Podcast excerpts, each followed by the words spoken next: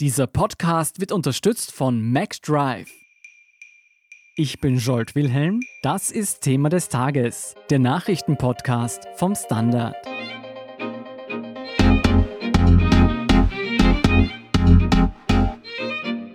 Die türkis-grüne Regierung ist noch nicht einmal ein halbes Jahr im Amt. Doch in der Corona-Krise ticken die Uhren schneller. Entscheidungen kommen früher zum Tragen, Fehler machen sich rascher bemerkbar.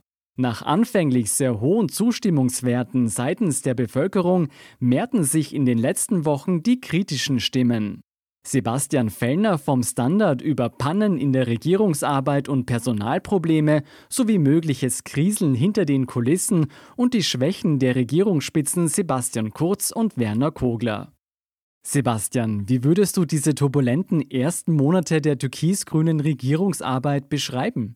Ich sehe das in drei Phasen. Die erste Phase ist die Zeit vor Corona, die wir uns alle irgendwie nicht mehr vorstellen können, hm. wo irgendwie der Eindruck war, okay, das ist jetzt das Regierungsprogramm und das arbeiten sie jetzt ab. Und dann hat es danach die ersten Wochen der Krise gegeben, wo dieser nationale Schulterschluss war, wo auch im Parlament immer Einigkeit geherrscht hat und wo Kritik am Regierungskurs sehr rar gesät war eigentlich.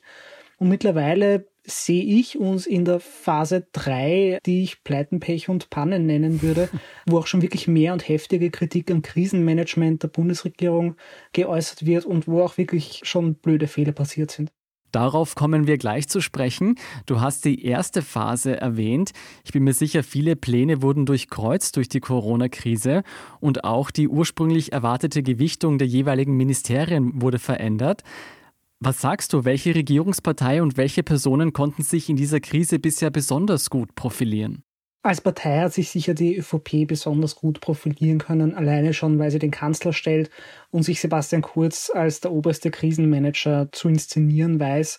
Auch diese ganzen Maßnahmen passen sehr gut zu seiner bisherigen Regierungslinie. Das war immer schon so ein bisschen der strenge Vater, der vorgibt, jetzt müsst ihr euch aber wirklich zusammenreißen und das hat da perfekt hineingepasst. Auf grüner Seite hat sich Gesundheitsminister Rudolf Anschober sehr stark profiliert, vor allem in den ersten Wochen, hat mit einer sehr ruhigen und besonnenen Art, glaube ich, auch viel Sicherheit geschaffen, auch wenn in seinem Ministerium immer wieder mal Chaos geherrscht hat, hat zumindest den Anschein gehabt das Klimathema ist für die Grünen gerade ein bisschen untergegangen. Das war ja eigentlich das zentrale Argument für viele für sie schmerzhafte Dinge im Regierungsprogramm, dass sie ein weitreichendes Klimapaket dabei haben. Öffentlich kommt das aber gerade nicht vor. Du hast vorher schon erwähnt, in der ersten Phase war die Zustimmungsrate von Seiten der Bevölkerung sehr groß für die Regierungsarbeit. In den vergangenen zwei Wochen gab es erstmals aber Einbrüche bei den Umfragewerten. Worauf führst du das zurück? Man muss schon dazu sagen, dass das von hohem Niveau passiert ist. Also die Umfragewerte für ÖVP und Grüne sind aus Sicht der Parteien immer noch traumhaft. Sie sind nicht mehr ganz so traumhaft wie vor zwei Wochen, aber es sind sehr gute Werte. Dass das nicht auf immer in diesen luftigen Höhen schweben wird, war irgendwie absehbar. Ich habe diesen nationalen Schulterschluss erwähnt. Da hat sich niemand was sagen getraut, was irgendwie regierungskritisch wäre. Jetzt kommt diese Kritik und die kommt bei Teil der Bevölkerung halt an. Und die Werte haben sich da auf ein normales Maß einfach wieder eingependelt. Kommen wir zu den Pleiten und Pannen zu sprechen. Besonders stark in die Kritik geraten war Kulturstaatssekretärin Lunacek, die am Freitag ihren Rücktritt bekannt gab.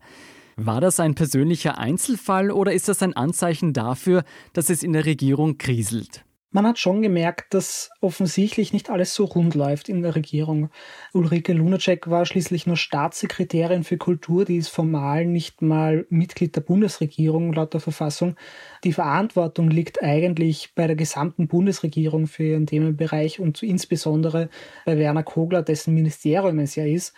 Ich sage es mal so, in einer perfekt koordinierten Regierung wäre das nicht passiert. Was sagen die Kritiker? Warum trifft Werner Kogler hier die Schuld? Vor allem, weil es sein Ministerium ist und Lunacek ihm ja nur zugeteilt war.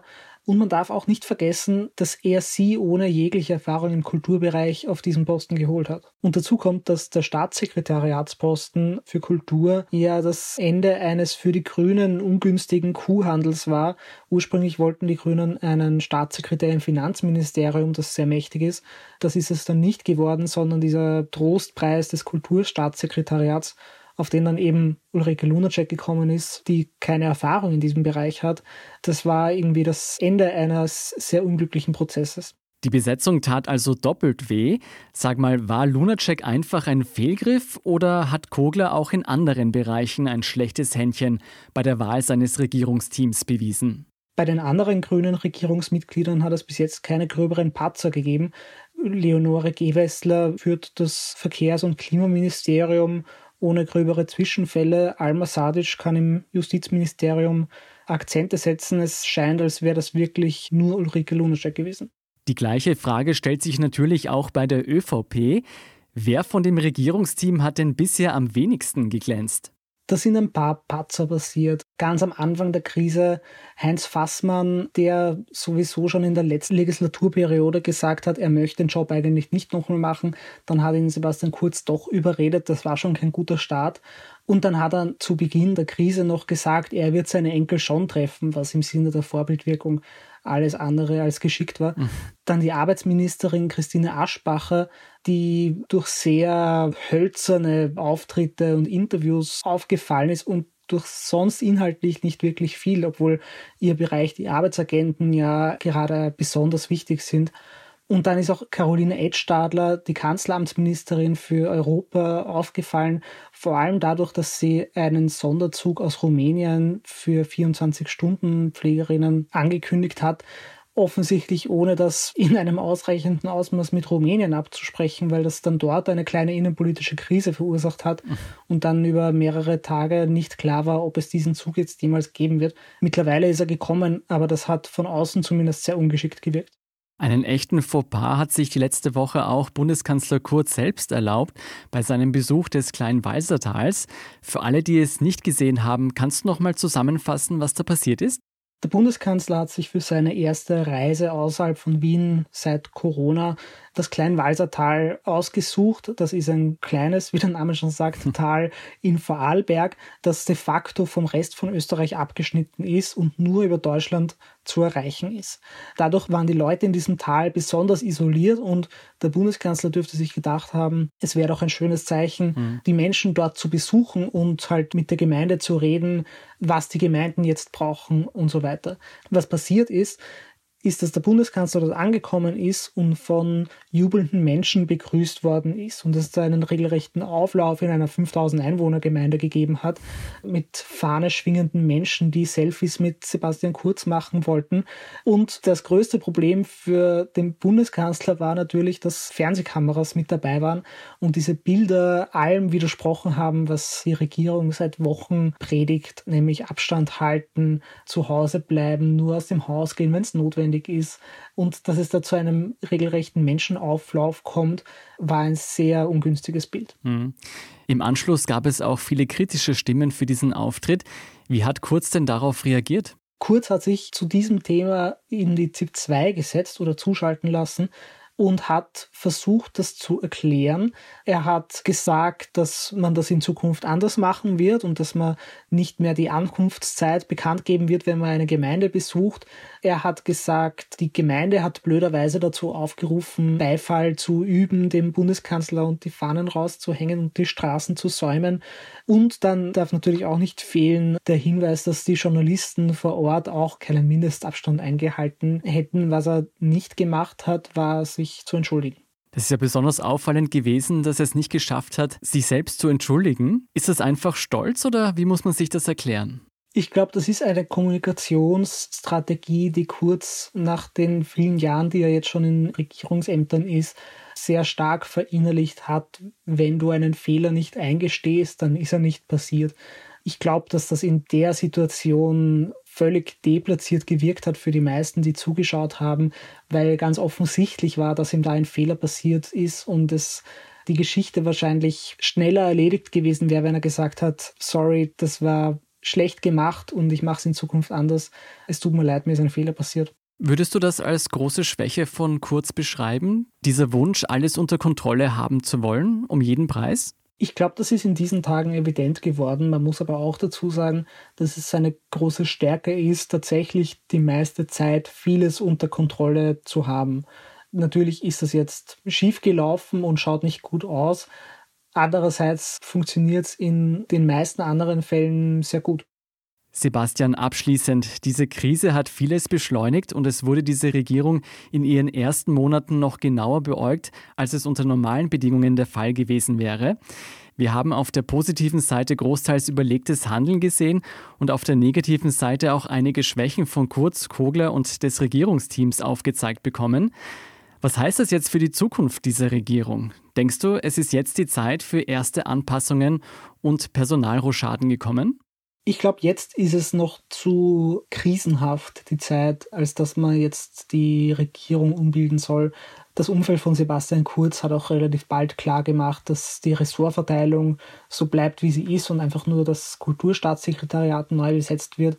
Solange es nicht unbedingt notwendig ist, baut Sebastian Kurz seine Regierungen normalerweise nicht um und das wird auch jetzt nicht der Fall sein, glaube ich. Glaubst du, man wird auch am ursprünglichen Regierungsplan festhalten? Ich glaube, es können sich gerade alle sehr schlecht vorstellen, die Rückkehr zur Normalität und dass wir dann über andere politische Fragen als das Corona-Krisenmanagement diskutieren. Insofern ist es natürlich gut möglich, dass da noch ein bisschen umgebaut wird inhaltlich. Wenn Sebastian Kurz weiter mit den Grünen regieren will, ist ihm aber sicher klar, dass er den Grünen auch politische Inhalte überlassen muss und dass diese schwache grüne Handschrift im Regierungsprogramm in irgendeiner Form erhalten bleiben muss. Einfach weil er weiß, leben und leben lassen ist das wichtigste Rezept für jede Koalition. Vielen Dank, Sebastian Fellner, für diese Einschätzung. Danke dir. Wir sind gleich zurück.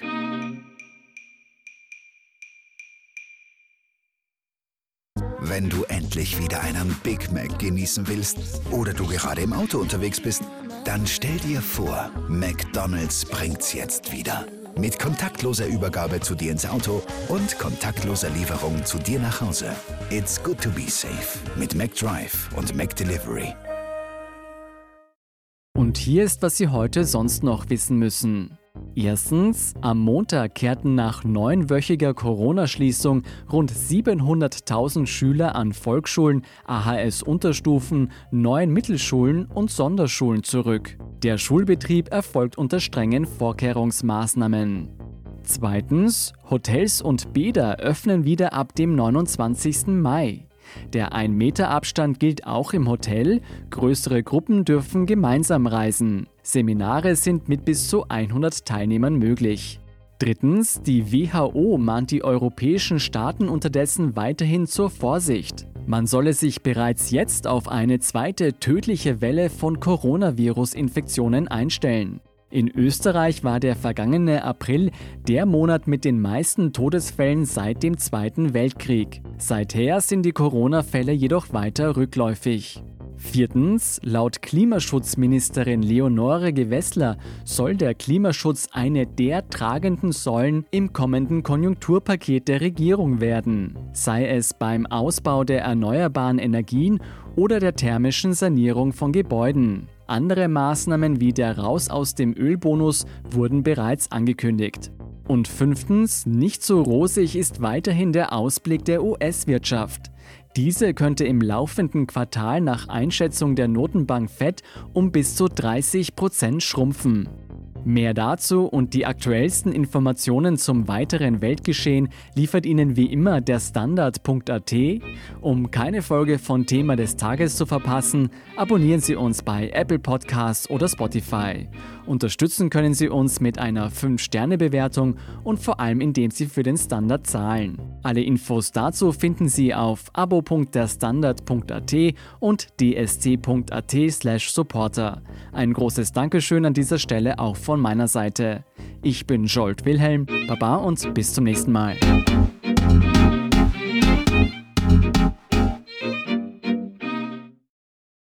Wenn du endlich wieder einen Big Mac genießen willst oder du gerade im Auto unterwegs bist, dann stell dir vor, McDonald's bringt's jetzt wieder. Mit kontaktloser Übergabe zu dir ins Auto und kontaktloser Lieferung zu dir nach Hause. It's good to be safe mit McDrive und McDelivery.